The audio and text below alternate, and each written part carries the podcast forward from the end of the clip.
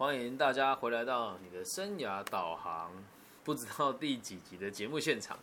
那我们今天呢要进行的是人生小剧场的这个部分哦。现在已经讲到第十四集了，对。那希望透过人生小剧场呢，来让大家理解到，我们有很多人生的道理都得经历过，你才会知道自己想要变成什么样子的人，该怎么去应对它。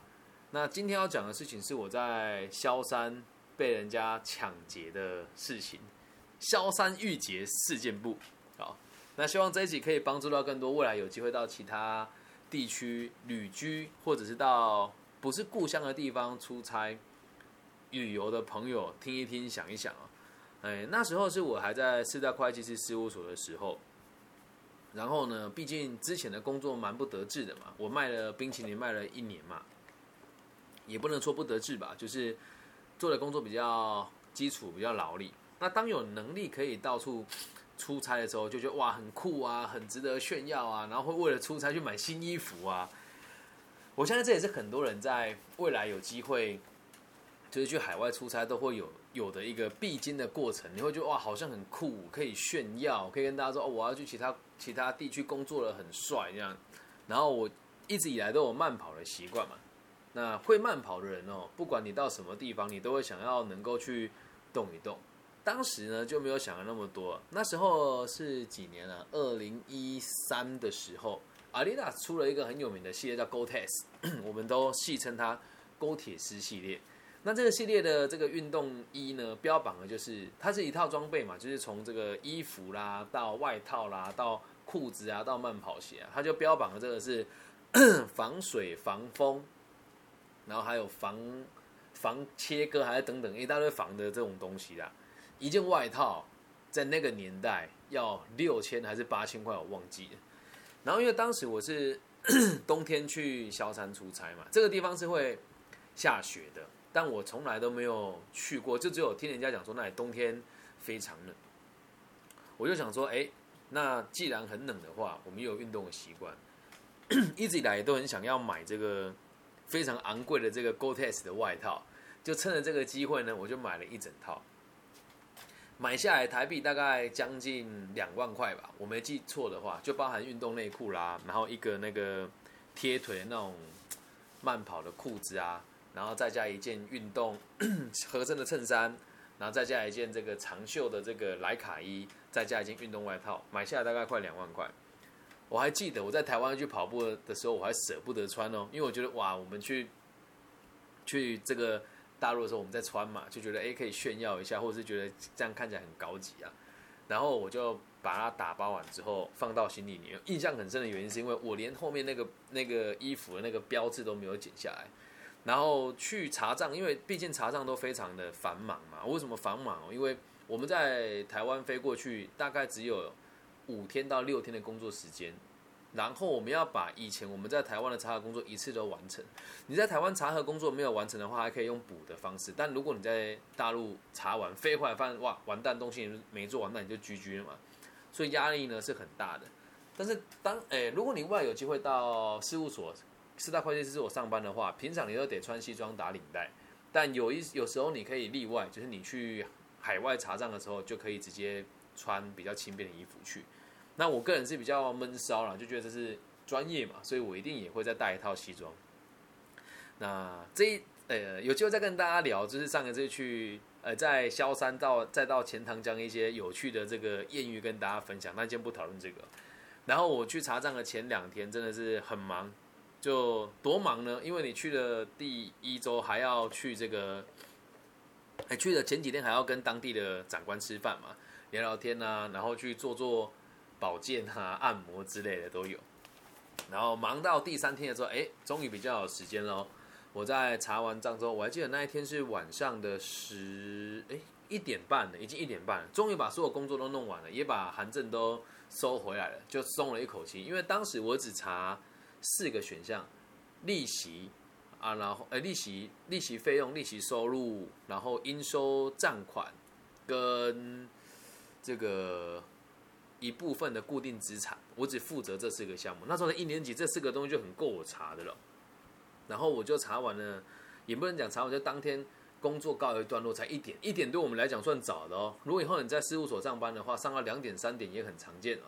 时间到了一点多，我发现太棒，我事情做完了，我决定去跑步了。这时候，各位观众，全新 GOTES 套装即将登场，我还我还因为那个。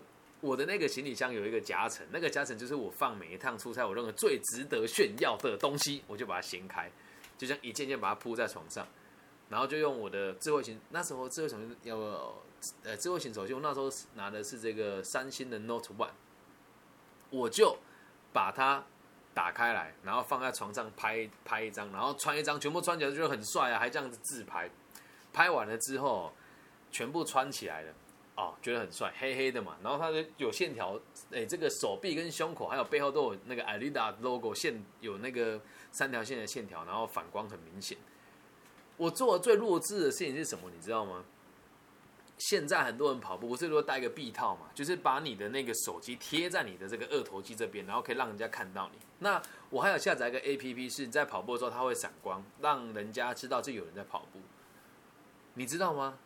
这个行为看起来很酷，但实际上一点都不酷哦。我还记得当时我就穿了一整套之后，然后下下来那个饭店的大堂，我还跟那个 要出去还跟那个美美打个招呼。哎，大堂的美美很喜欢我，原因是我每次只要有买宵夜就买她一份，然后那一天如果她交班有遇到我，我就拿小费给她。然后走上就跟我说：“哎，哥哥，您您先别走啊！”我说：“怎么了？”他说：“您这么晚上哪去啊？”我说：“跑步啊。”说我您您穿这样跑步不不不显得太招摇了吗？我说还好吧，就一般的跑步装啊。虽然嘴巴我讲说一般的跑步装，那实际上是哎呀小姑娘你试货啊，我全身这个艾迪达斯的，对吧？然后还限量版。那时候我还在他面说不会吧，很普通啊。但我心里面其实很优越的嘛，就是也有点炫耀的感觉啦。然后呢，他就说啊，那没事，您您您您您去吧。但晚上这这这一带治安不大好。我先说，哦我那时候下机场下萧山，但是实际上我们待在什么地方，其实我不是很确定。那我们当时去查了这个公司啊，它是做这个运动器材的。那附近呢，嗯，也不能讲不热闹，就确实都是工业区。确切的位置在哪，我真的不知道。然后啊，我还记得我那时候跑步的时候，我们身上都有带那个臂套嘛，然后我自己也有买那个漫游的网路卡，我就看了这个距离。通常我在跑是八公里，然后五四十五分钟跑完，于是我就开车就开始跑了。那当时会在大马路上跑步的人不多，在萧山那一带，就起码我看到就只有我一个人，然后也会有一种炫耀的感觉吧，就觉得哎，我自己是台湾来的，很酷啊！跑步看到人就会挥挥手打个招呼，这样。我在台湾跑步的时候也会这样，别人对我友善，我会对别人很友善。然后我就跑跑跑跑跑跑跑，哎，跑着跑着下起雪来喽，怎么样浪漫吧，在雪里面慢跑，但也没有我想象中的那么那么冷啦啊。好，我就继续跑，然后我就看到一个地方。我觉得很酷，我想去冒险。为什么讲它很酷呢？当时我不知道为什么在工程在进行到一半还是怎么样，就是它有一部分的这个墙壁已经都拆掉，就也就是说有有一面墙，我从正面看是高楼大厦，但从侧面去看的话，它只剩下这一面墙而已。我就跑很好奇啊，跑过去看一看。然后跑过去看之后，因为当时下面有一有一座这个算是排水沟还是河吧，然后在下面呢就是菜市场。我想，哎，那既然这样子的话。我如果从这个废墟穿过去，再往下绕过来，应该可以回到原点吧？那我也没有看壁套啊，我想说我应该能够认得这个路，我就这样往那个菜市场的方向跑了。然后我印象最深刻的事情是，那个建设现在怎么样我不知道，可能当时还没有那么的进步。我就从这个大马路一拐弯过去之后，地上就没有柏油路了，就是很泥泞的这种道路。你说这个？也没有也没有不好，就它是泥沙层层这样的，我就跑进去想啊，我还很怕这些脏掉，而且我犹豫了一下，我说，哎，这样会不会脏掉？后来想的，我当初买这个台币两万块的装备，就是为了它可以防风、防沙、防尘、防一大堆有的没的嘛。好，就是跟它豁出去，我就冲过去。我一跑进去的时候，因为那个地方好像是有围篱的，但是刚好没有被围起来。跑进去之后，我才发现有点不大对。当我想到都算了，来了嘛，我们就跑，应该也不会怎么样吧。然后我再往，就它它是在河体下面有有这个通道嘛，我就从这个大楼的旁边的这个地方往下往下走过去。下去了之后，发现就很像菜市场的地方，但是都没有什么人，而且地上都是那种刚被宰完的牲畜的一些尸体吧。这也没有什么没有什么可怕的，就是我们在菜市场也会很看到这种状况状况。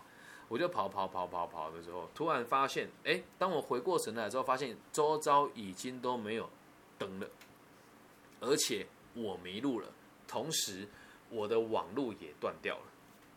那一开始我觉得应该也还好啦，出不了什么事吧。我了不起，回头跑回去就好啦。但是就是在我要回头的时候，我发现我已经不认得来的路，因为我很兴奋这件事情，也觉得这件事情很。然后我说好吧，那怎么办？我们找个人问嘛。我就看到有几个年轻年年年轻小伙子，好像刚干完活吧，就那边玩那个类似牌的东西，我也不知道。我说兄弟，请问这这怎么出去啊？他说哎，你怎么来这啊？我说就跑步经过。我说哎呦。来这跑步不大对吧？我说就就跑步有什么好不对的？说哇，你看你穿挺帅啊，然后他就开始摸我的衣服，这样我就有点说，哎，没事没事这样。然后他就说，哎，看一下会怎样吗？我说没有没有没有。他说，然后他就跟我讲，他讲了一句话我听不大懂。然后他说，别这边牛逼逼，那什么什么什么，他就开始说叫我不要太嚣张，然后叫就是跟我说叫我把。就是跟我说，意思是他要过路费这样，就是他普通话讲的也没有很好，然后我们就拉拉扯扯之后，我就开始跑，就跑掉，然后再要跑的时候，有一个人过来扯我的手臂，我当时只想着手机不要被带走，所以我就直接反扣他的手腕，然后把他压在地上之后放掉他，我就继续往前跑，然后我在跑的时候，我就发现一件事情哦，这个地方我真的是路不熟，而且灯也非常的暗。周遭也几乎都没有人，而他们好像是一伙人在这边做的什么事情，我也不知道。我当下这个想法，我是不是遇到人家要抢劫我了？可是我想一想，我身上也没什么东西可以抢啊。当时在跑步的时候，一边在想，我我我有怎么样嘛？后来想一想，你很招摇哎，那个地方哦，并不是每一个人都像你穿的这么光鲜亮丽哦。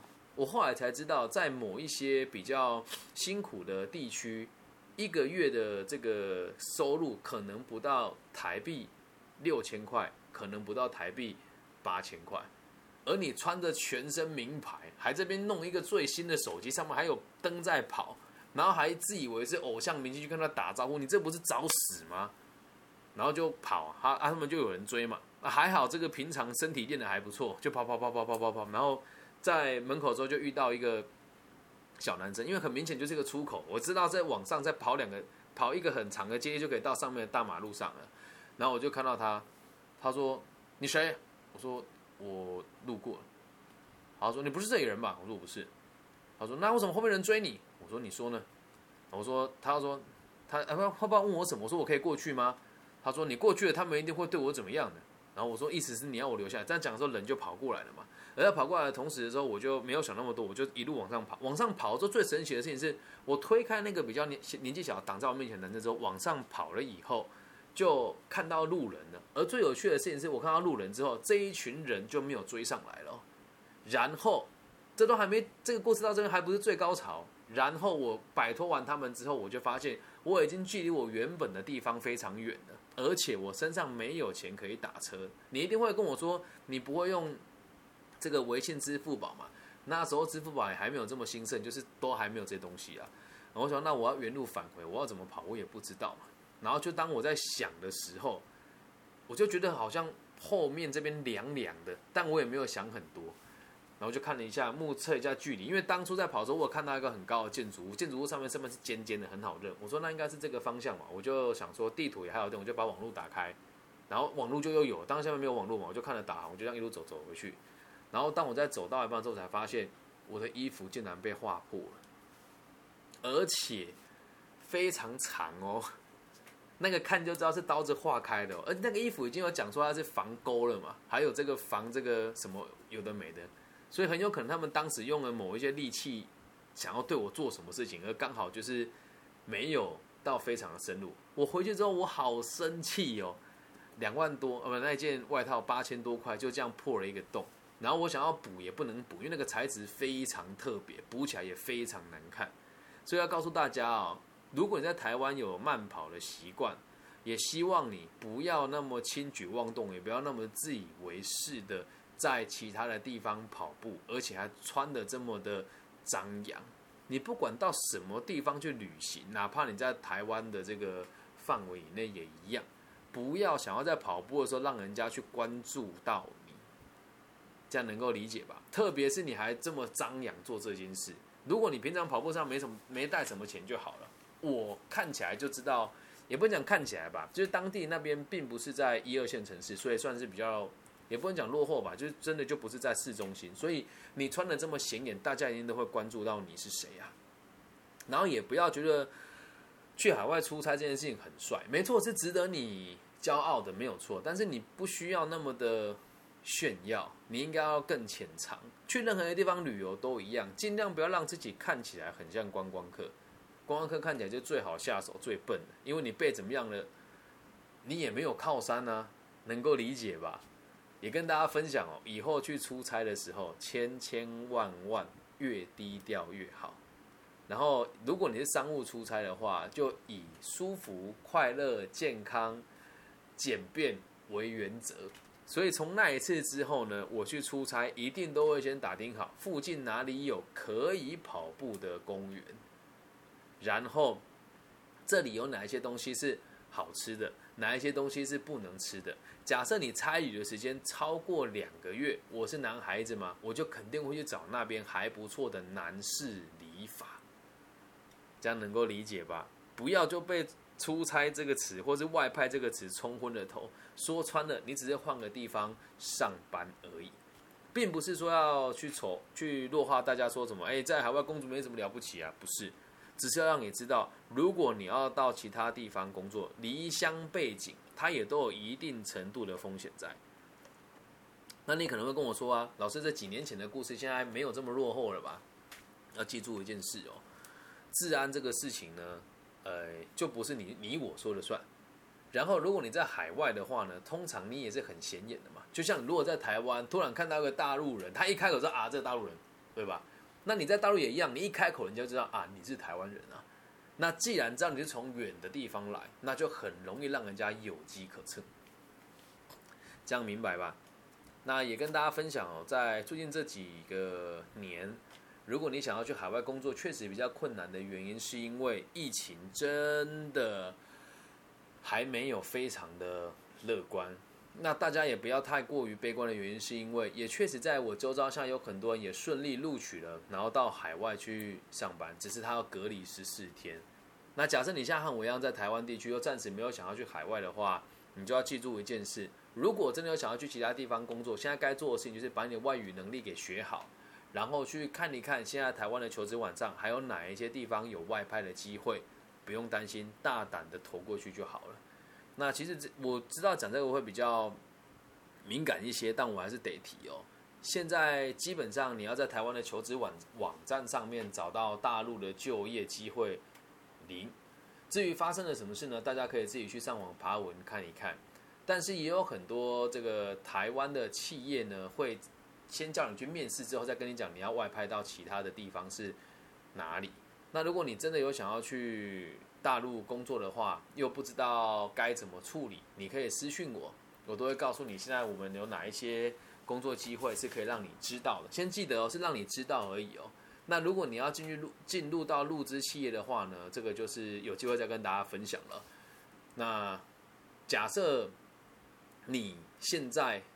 对于国际情势相当不了解的话，我也希望大家可以做一个动作，不管你在哪个地区都可以这么做，不要轻易的相信媒体说的话，也不要轻易的相信你的各大社交媒平台给你的这些广告，因为不一定是真实的。你可以试着像我这么做，我毕竟人在台湾嘛，所以我一定会看台湾的新闻，然后我也会看这个。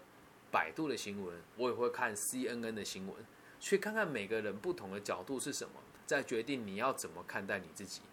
那毕竟在台湾的大家，你要理解一件事：台湾这个地方真的很小，但是这里的人相当的活泼，也相当的应用能诶，我们讲应变能力好吧？对，我们在全世界各地都有工作的机会。那在这么特殊的地方，你就要告诉自己啊。要有国际的视野，然后把根留在台湾，然后要心胸放大到全世界，不要觉得出国一两次就很像很屌一样，真的没有。我们毕竟说穿了就是一个小岛而已啊。我是台湾人，我很骄傲，但我绝对绝对绝对不会告诉别人说我在澳洲打工游学两年，就是要追梦回来。我也不会跟大家说哦，我在这个加拿大这个去那边当这个管家，或是当清洁工两年，或者说我就有国际观，没有。然后也希望大家不要把海外把海外这件事情看得这么的美好。那如果有机会到海外的话呢，也请你好好的保护你自己，不要到哪都想要炫耀，这会让你深陷很多不必要的麻烦。那这一集就录到这边，希望大家能够理解到，真的不要太我们讲崇洋媚外嘛，也是啊。就算你在家乡附近工作，也没什么不好的，毕竟家永远都是家。然后，如果你真的有机会旅游的话，一定要好好保护你自己，OK 吗？那也希望大家能够在疫情期间继续用客观的角度，用这个国际的视野来理解自己的立场。然后等到疫情结束之后，大家都可以去你想要的地方上班，去你想要的企业一展长才。好，那如果没有问题的话，也就希望大家能够多多支持我们的频道。那如果你是大陆地区的朋友呢，欢迎你加入我的微信号，我的微信号是 B 五幺五二零零幺。那在台湾地区的朋友呢，我们的这个节目更新时间呢，通常直播呢都会在晚上的十点到十二点之间。那节目的更新呢，通常是这个两天，呃，每天都会有一次。我今天有开直播的话，那我今天的节目肯定就会放到这个平台上面来。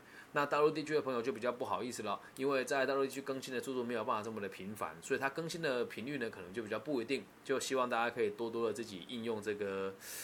订阅跟小铃铛的功能，才不会错过任何一集哦。那就这样吧，我很期待收到大家的来信，也很期待收到大家的这个鼓励和支持，爱你们哦，拜拜。